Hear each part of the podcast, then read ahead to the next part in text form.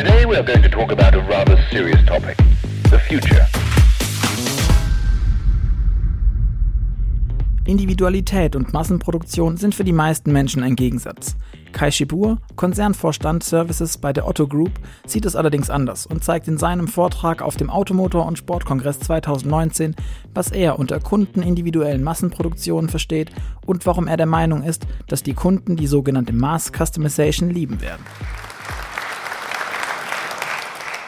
Ja, vielen Dank. Ich habe einen äh, optimistischen Titel äh, gewählt, warum Konsumenten Mass Customization äh, lieben werden, also ein positiver Ausblick darauf, wie für ein Unternehmen, was im E-Commerce ähm, seine weiteren Schritte geht und einer der großen Händler im E-Commerce-Bereich ist, wie sich die Mobilität der Zukunft als sehr zentralen Wettbewerbsfaktor herausstellt.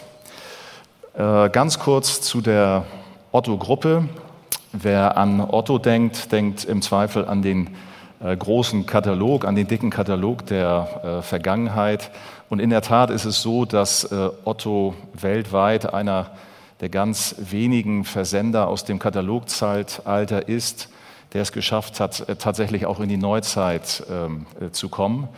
Otto macht nur noch 25 Prozent des Ergebnisses der gesamten Gruppe. Das heißt, für sie werden viele dieser Formate bekannt sein, die Sie dort sehen, ob das Bon Prix ist oder About You oder Hermes. Gleichwohl ist das eine oder andere für Sie nicht zwingend mit einem Otto-Bezug versehen gewesen. Wichtig ist zu verstehen, dass ganz erfolgskritisch heute eine Vertikalisierung des Geschäftsmodells ist. Um ein Beispiel zu nennen, Michael Otto hat ähm, äh, die Cotton Made in Africa Initiative gegründet, wo ähm, über 1,2 Millionen Baumwollbauern in Afrika Baumwolle produzieren. Diese wird dann zum Beispiel für Bonprix Textilien verarbeitet. Die Ware wird dann über die Logistikschiene der Hermes in äh, Richtung Europa und dann bis zum Endkonsumenten gebracht.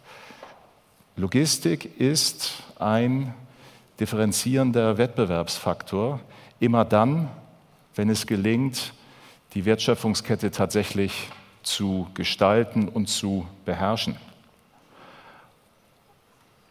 Und deshalb auch diese selbstbewusste Überschrift, moderne Logistik ist Erfolgs, Erfolgsfaktor Nummer eins für den E-Commerce. Die Gestaltung der Logistik, insbesondere aber die Gestaltung des Kundenerlebnisses, ist heute und wird nach vorne raus morgen immer wichtiger werden. Das war zum Beispiel einer der Gründe, weshalb Otto sich bereits 1972 dazu entschieden hat, die Hermes zu gründen, ein Unternehmen, was zum damaligen Zeitpunkt eine Alternative zu den relativ langsamen Wettbewerbsservices der Monopolisten der Deutschen Post gewesen ist. Und hier ging es darum, bereits sehr frühzeitig diese Teile der Wertschöpfung bereits zu integrieren. Und wenn Sie sich den Markt heute angucken im Bereich E-Commerce, dann sehen Sie solche Entwicklungen zum Beispiel auch bei Amazon oder Sie sehen sie auch bei Zalando, dass Teile der Fulfillment, also der Lagerdienstleistung, aber auch Teile der Zustellung, insbesondere im urbanen Raum, mittlerweile von den Unternehmen immer stärker in die eigene Hand genommen werden. Und der Grund dafür ist ganz einfach. Je stärker die Wertschöpfung selber in der Hand ist, desto stärker kann Kontrolle darüber ausgeübt werden.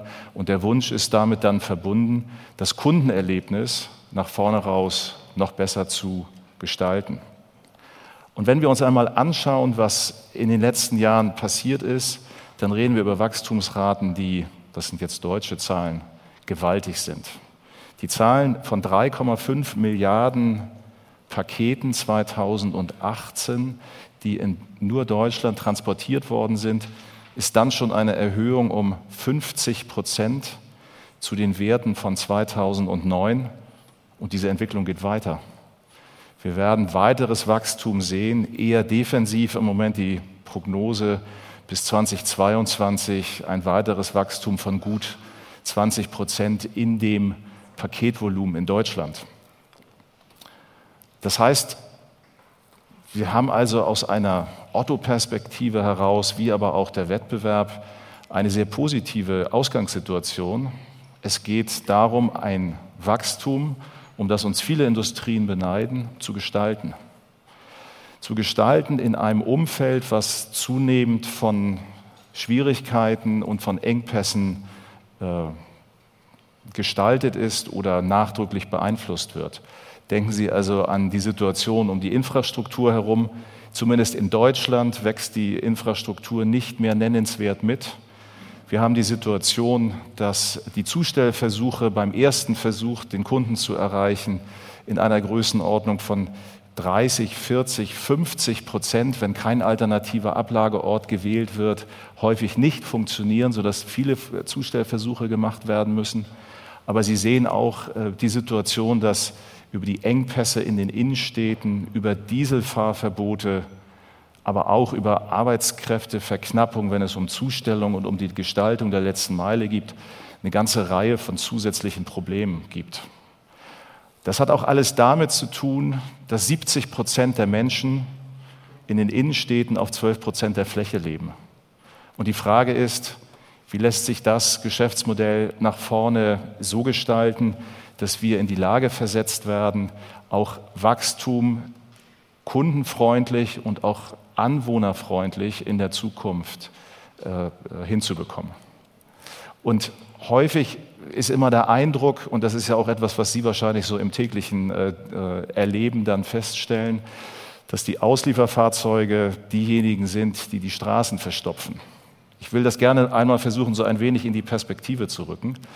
Wenn man einen typischen Quadratkilometer jetzt in Hamburg einmal sieht und einen klassischen Werktag, dann startet rechnerisch auf diesem Quadratkilometer pro Werktag zwölf Fahrzeuge im Bereich Carsharing, 28 Lkw beliefern klassische Retail-Formate, Supermärkte zum Beispiel.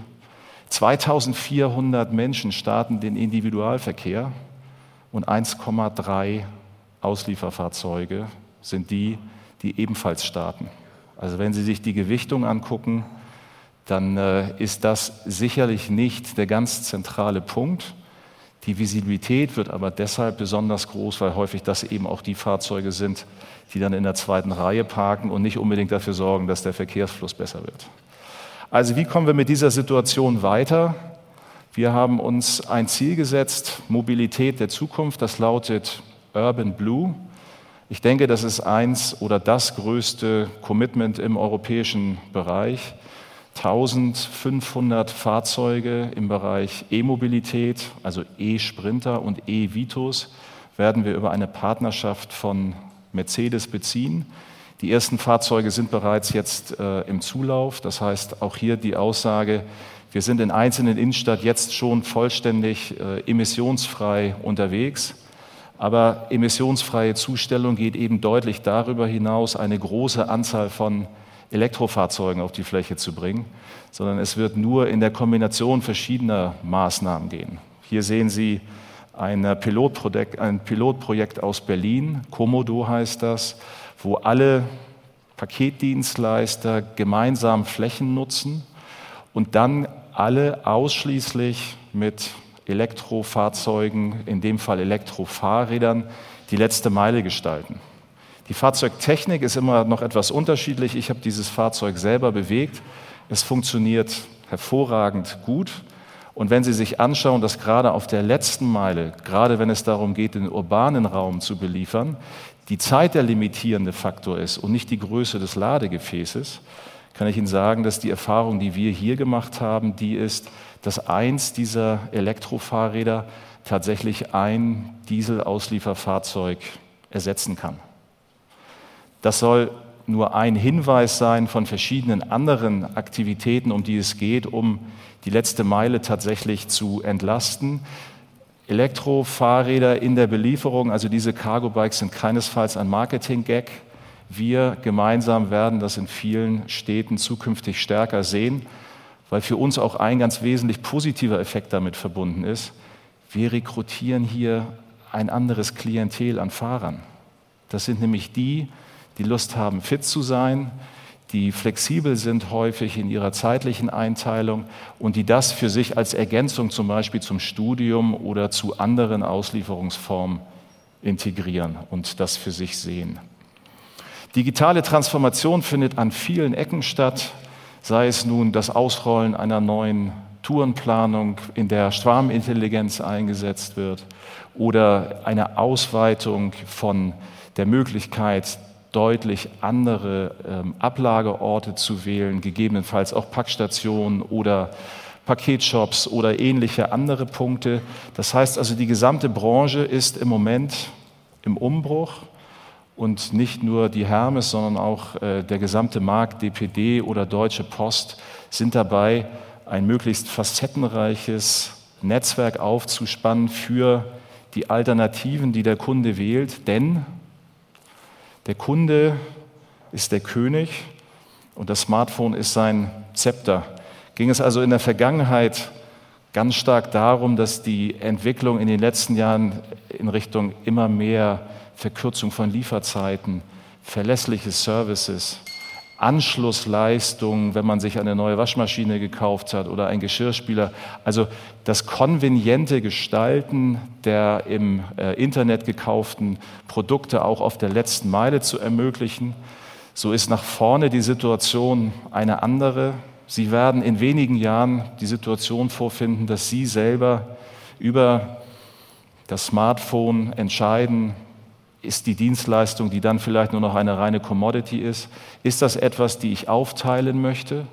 Gehe ich also hin und sage, die Auslieferung ist geplant für 14 Uhr, ich habe es mir anders überlegt, noch während des Auslieferprozesses findet dann die Umroutung tatsächlich statt für den Konsumenten, der dann äh, im Zweifel in der Situation flexibel eine andere Lebenssituation vorfindet, auf der er dann darauf entsprechend reagieren möchte, oder verschiedene andere Services, die dann taggleiche Belieferung, Belieferung in sehr engen Zeitfenstern, die durchaus bis auf eine Stunde oder bis auf 30 Minuten runtergehen könnten. Oder wie wir es in anderen Metropolen bereits sehen, sogenannte White Glove Services für besonders hochwertige Produkte mit einem extra Premium Service. All das wird in der Zukunft unsere Möglichkeiten sehr deutlich erweitern. Und wir glauben, dass das eines der wesentlichen Faktoren ist, warum der Kunde in der Zukunft das Thema Mass Customization, also die kundenindividuelle Massenproduktion durch die Individualisierung sehr stark selber gestalten möchte und auch mag. Und wir glauben, dass durch dieses Aufspannen dieses verschiedenen, dieser verschiedenen Möglichkeiten, die sich ergeben, auch aus Logistikersicht eine sehr interessante Zukunftsperspektive ergibt. Und deswegen freuen Sie sich gemeinsam mit mir auf die Zukunft. Vielen Dank. Today we are going to talk about a rather serious topic, the future.